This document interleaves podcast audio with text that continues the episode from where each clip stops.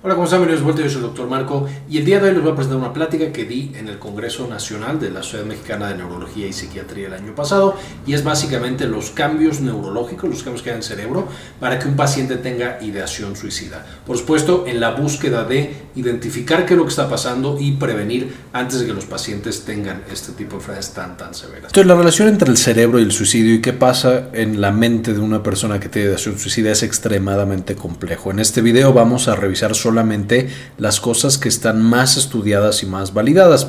Seguramente metidos a otros lados encontrarán nueva información muy muy actualizada, pero esta es una visión general. Y por supuesto aquí podemos ver cómo ha afectado a personas extremadamente importantes en la historia humana. Tengo la naturaleza, el arte y la poesía. Si eso no es suficiente, ¿qué es suficiente? Se preguntaba Vincent Van Gogh. Por supuesto, un pintor extremadamente importante en la historia del arte, el impresionismo, etcétera, etcétera. ¿Y qué es la felicidad? Nos podemos preguntar justamente analizando la vida de este, de nuevo, muy reconocido artista. Tenía más de 2.100 obras en la corta vida de artista que tuvo, pensando que falleció bastante joven. La mayoría de sus grandes éxitos, de sus más grandes obras en cuanto a estética y en cuanto a lo revolucionario que fue su arte y su eh, técnica, fueron los dos últimos años de vida. Entonces, por supuesto, él estaba trabajando de manera intensa, con mucha creatividad y con mucho empuje a crear este tipo de obras tan tan icónicas. Aunque no tuvo un gran éxito durante su vida, empezaba a tener reconocimiento justo hacia el final. Es decir, podríamos argumentar que le estaba yendo un poco mejor. Tuvo una relación muy cercana con su hermano Theo, que incluso lo cuidó en sus últimos momentos de vida. Eh, pero siempre mostró datos de depresión. Incluso siendo una persona joven, de niño, ya mostraba algunos indicios de que Vincent tenía un antecedente o tenía una predisposición importante a padecer de depresión. Finalmente Vincent Van Gogh se dispara en el pecho el 27 de julio de 1890 y fallece un par de días después, eh, de nuevo siendo cuidado por su hermano. Entonces, si este eh, gran mente, si esta gran persona eh, tuvo esta patología tan severa, tuvo la ideación suicida, el intento eh, de suicidio y finalmente, desafortunadamente, lo logró. Eh, por supuesto, podemos pensar que esto va a ser común o se puede presentar en muchas otras personas. ¿Y qué tan importante es? Por supuesto, va a afectar más o menos a 700 mil personas que mueren cada año debido a directamente intentos de suicidio, que por supuesto en este caso son productivos. Una persona cada 14 segundos podríamos nosotros calcular que está falleciendo debido a suicidio. Y por cada intento, por supuesto, hay que no lo logra, es decir, que eh, se ve truncado ese intento. Por supuesto, hay varias lesiones importantes. Algunas de estas lesiones causan discapacidad y problemas físicos severos el resto de la vida de los pacientes. Es decir, incluso si logramos manejar esta ideación suicida, depresión severa y demás, más adelante el paciente queda con secuelas importantes. Va a ser especialmente importante en personas jóvenes. Entonces hay algunos países en los cuales la ideación suicida y el intento suicida y el suicidio, por supuesto, son de las principales causas de muerte en personas jóvenes. El 77% de las muertes van a suceder en países de bajos y medianos ingresos, justamente como lo es México, la mayoría de los países latinoamericanos, incluso muchos países europeos, especialmente en el este de Europa. Eh, van a entrar dentro de este 77% y esto es porque además de que no se detecta la ideación, la depresión y las enfermedades asociadas, no se da un tratamiento oportuno y en la mayoría de los casos hay señales y avisos obvios que se pueden detectar, que nosotros vemos en los pacientes y que si hacemos algo en esa fase, por supuesto podemos cambiar la trayectoria de la enfermedad y por supuesto de la vida de ese paciente. Ahora, ¿qué sale mal en el cerebro de estas personas? Como lo, hemos platicado previamente, en la mayoría o en todas las enfermedades en general, pero particularmente en las enfermedades mentales, vamos a tener que estas surgen de una mala conexión o una mala relación entre tres espectros principales. El espectro eh, del ambiente, de la sociedad en la cual el paciente está metido, eh, ahorita vamos a ver ejemplos específicos de cada una de estas esferas de influencia. La mente de la persona, las ideas que tiene los pensamientos que tiene.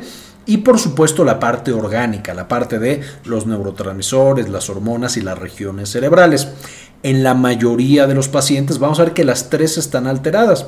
No es suficiente solamente tener los neurotransmisores chuecos, digamos, también hay un importante problema social y ambiental y también tenemos pensamientos que no son los ideales en esa persona específica. Y a esto la principal teoría que tenemos es la teoría de la diátesis. La diátesis es básicamente una predisposición que tiene esta persona antes incluso de que presente la ideación, antes incluso de que presente la depresión severa de eh, más adelante que le aparezca. Algo así como la predisposición a la diabetes o a los infartos, que ya le entendemos muy bien, pues también vamos a tener pacientes con esta predisposición a la ideación eh, y por supuesto, de nuevo, a esto lo conocemos como diátesis. ¿Cuáles son estas características, estas diátesis en cada una de las esferas, en cada una de las columnas que nos lleva a esta patología tan severa? En el aspecto ambiental vamos a tener que los pacientes que presentan adversidades tempranas en la vida tienen un riesgo mucho más alto de presentar más adelante, por supuesto, depresión severa, pero también ideación suicida.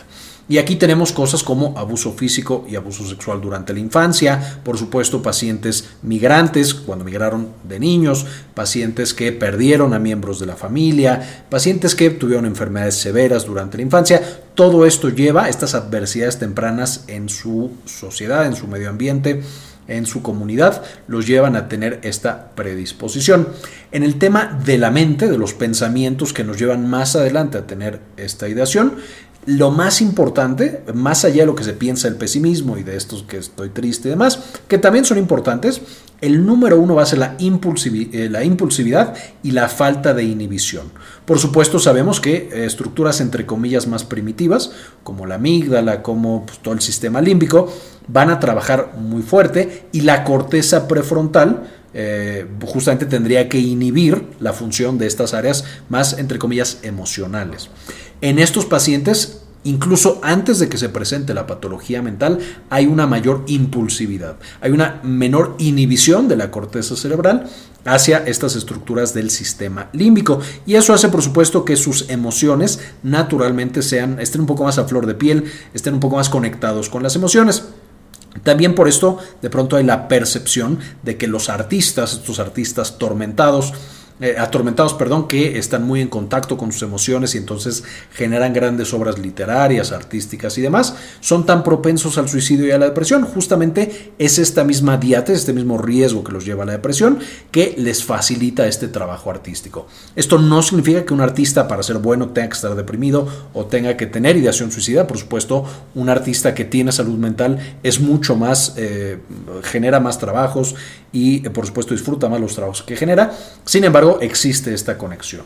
La agresividad también va a ser algo eh, interesante, se encuentra mucho más frecuente en pacientes con ideación suicida y esta agresividad no necesariamente tiene que ser externa, sino puede ser también interna, agresividad hacia la misma persona Evidentemente también encontramos el pesimismo, esta idea de que las cosas no pueden cambiar pase lo que pase, y es uno de los eh, factores frecuentemente encontrados o que muy fácil se presentan en los pacientes con ideación suicida, la idea de nada nunca va a cambiar, mi vida siempre va a ser igual de mala, y los trastornos del estado de ánimo. Y aquí es donde encontramos ya otras patologías mentales como la depresión y la ansiedad, que por supuesto acompañan de manera muy fuerte a la ideación suicida.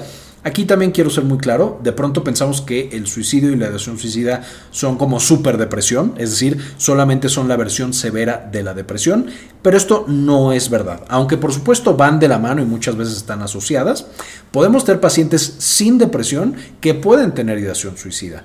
Y esto lo podemos encontrar en otros trastornos del estado de ánimo, como ansiedad, como por supuesto el trastorno bipolar, la esquizofrenia puede estar asociada a ideación suicida. Y también tenemos otras patologías, eh, por ejemplo, los casos estos clásicos eh, famosos que la gente conoce del paciente que le diagnostican un cáncer avanzado y decide tomar su propia vida. Entonces podemos ver, ese paciente no tenía depresión, eh, pero tomó su propia vida debido a el diagnóstico de una patología orgánica. Entonces también aquí importante recordar que la ideación no es lo mismo que superdepresión. Hay pacientes que no presentan depresión y pueden tener también ideación suicida. Y finalmente la parte orgánica, la parte de nuestro cerebro, también vamos a tener alteraciones y usualmente nacemos con ellas, aunque no necesariamente con todas.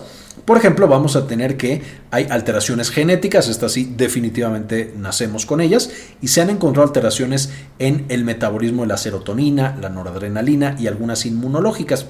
Y no quiero mencionar específicamente qué es lo que se ha encontrado porque no ha sido tan específico decir, ah, el gen 2 de la serotonina que causa un incremento en esta región es la que se ha encontrado más fuertemente asociada. Porque de nuevo no hemos llegado a ese punto de asociación. Sin embargo, sabemos que los pacientes que no metabolizan igual a lo normal, a veces más, a veces menos, la serotonina y la noradrenalina, tienen una tendencia más elevada a este tipo de ideación. Y en el aspecto inmunológico encontramos que los pacientes que tienen más neuroinflamación también tienen una correlación o tienen una asociación más alta con la presencia de ideación suicida. No, estas son alteraciones genéticas, eso es con lo que el paciente nace.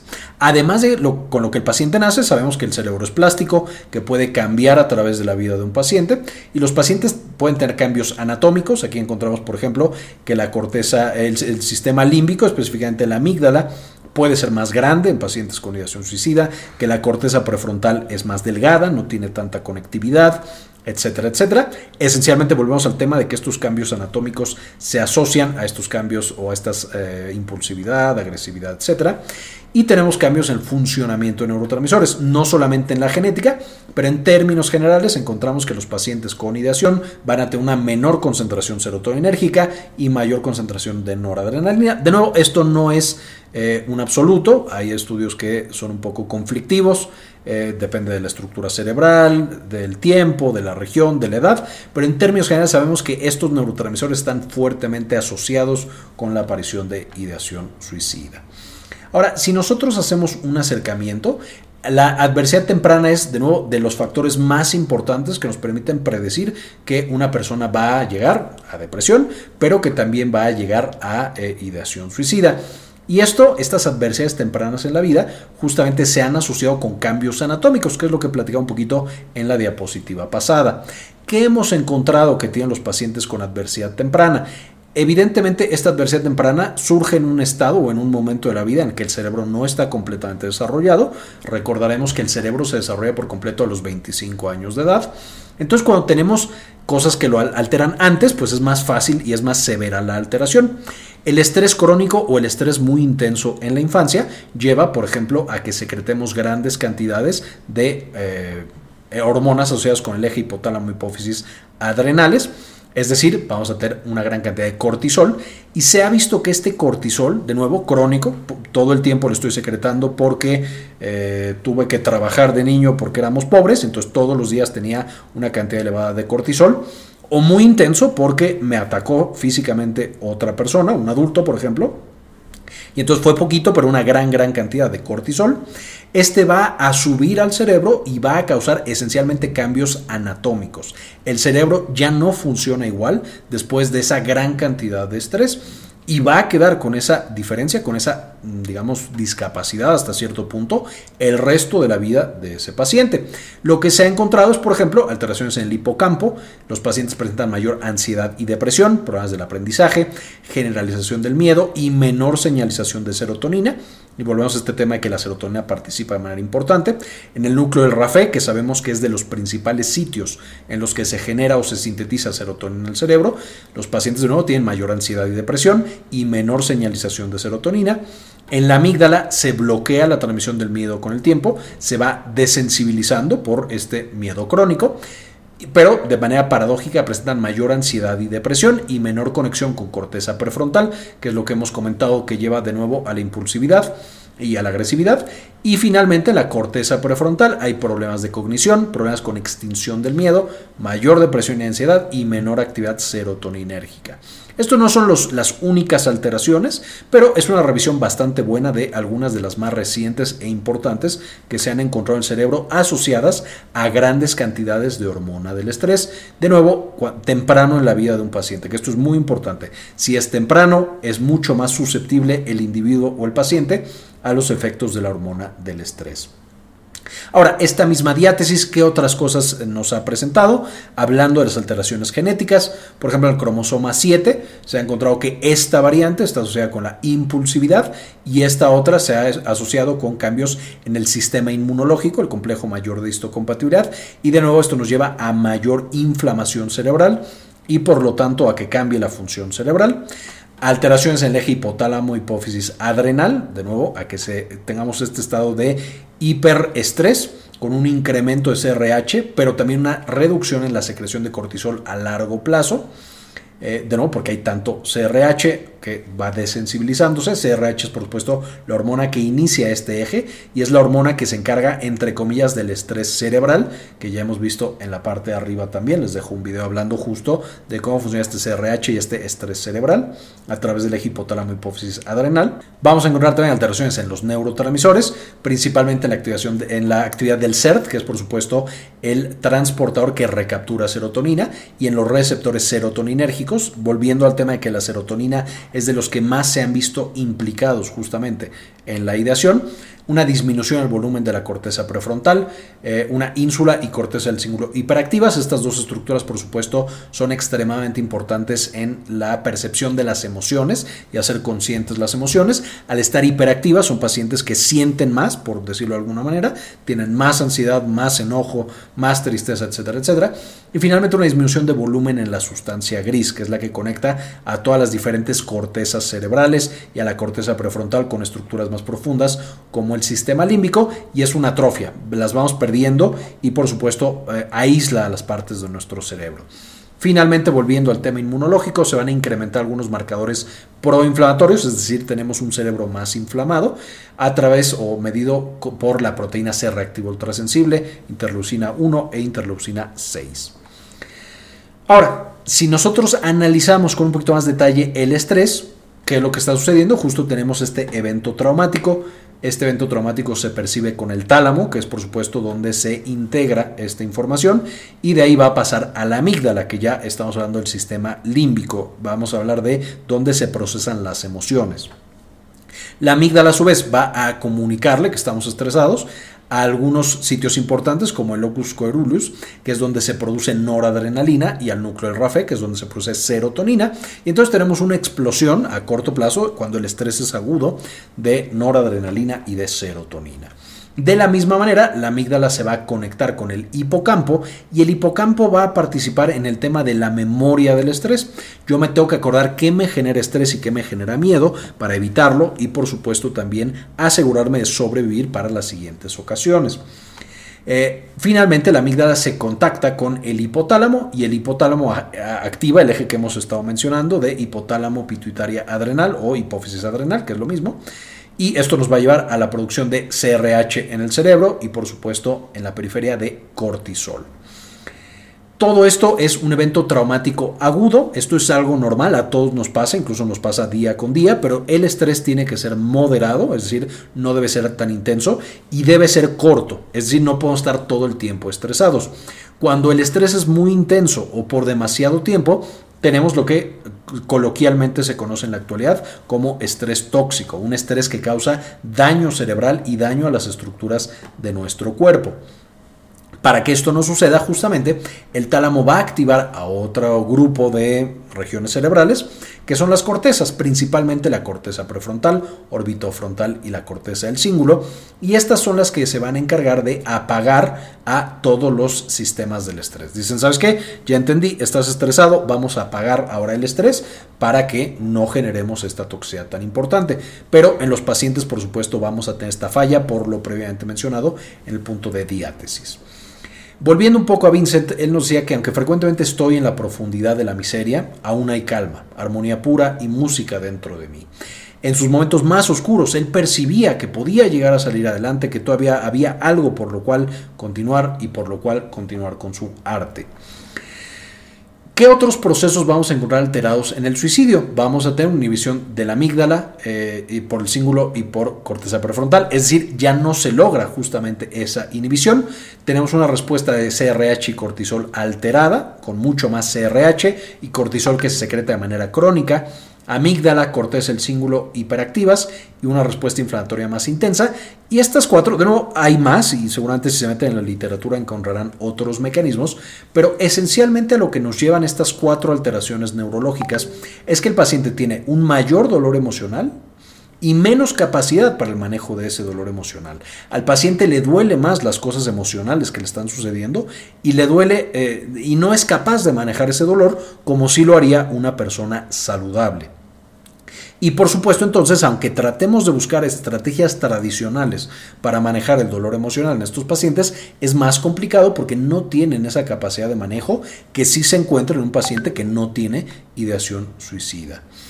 Evidentemente entonces encontramos que la ideación suicida es un tema complejo y que continúa en estudio. No hemos resuelto el problema simplemente eh, viendo el hecho de que todavía miles de personas todos los años van a fallecer debido a esta patología potencialmente prevenible y tratable. Tiene también implicaciones interesantes para fenómenos actuales como relación de antidepresivos y conducta suicida. Si ya sabemos que justamente eh, cuando un paciente que está muy deprimido, que tiene ideación suicida, le damos antidepresivos y eso incrementa la serotonina, ¿por qué eso va a llevar a que el paciente ahora sí tenga la acción del suicidio. No lo tenía cuando estaba súper deprimido, pero cuando incrementamos serotonina, ahora sí lo tiene. Entonces, justo ahí, ahí vemos estos fenómenos interesantes que suceden a nivel cerebral. Es también imperativo investigar las implicaciones eh, de nuevas terapias, que por supuesto son tan necesarias en esta patología. Pensando que un antidepresivo puede tardar hasta cuatro semanas en tener efecto, necesitamos terapias mucho más efectivas y mucho más rápidas para el manejo de la depresión y especialmente de la ideación suicida asociada o no a depresión. Y aquí tenemos, por ejemplo, la investigación actual que se ha hecho acerca de esquetamina y la aprobación en algunos países de la esquetamina, que es una terapia que en 24 horas ha dado resultados para ideación suicida.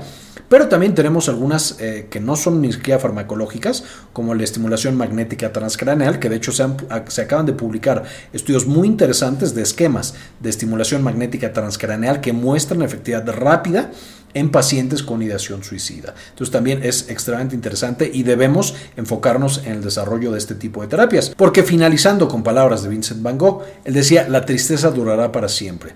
Y así como la tristeza, la depresión y la ideación suicida durarán para siempre, por supuesto también nuestro esfuerzo para ayudar a estos pacientes debe durar, debe durar para siempre. Necesitamos hacer todo lo posible por ellos, necesitamos encontrarlos y por supuesto ayudarles a mejorar su calidad de vida.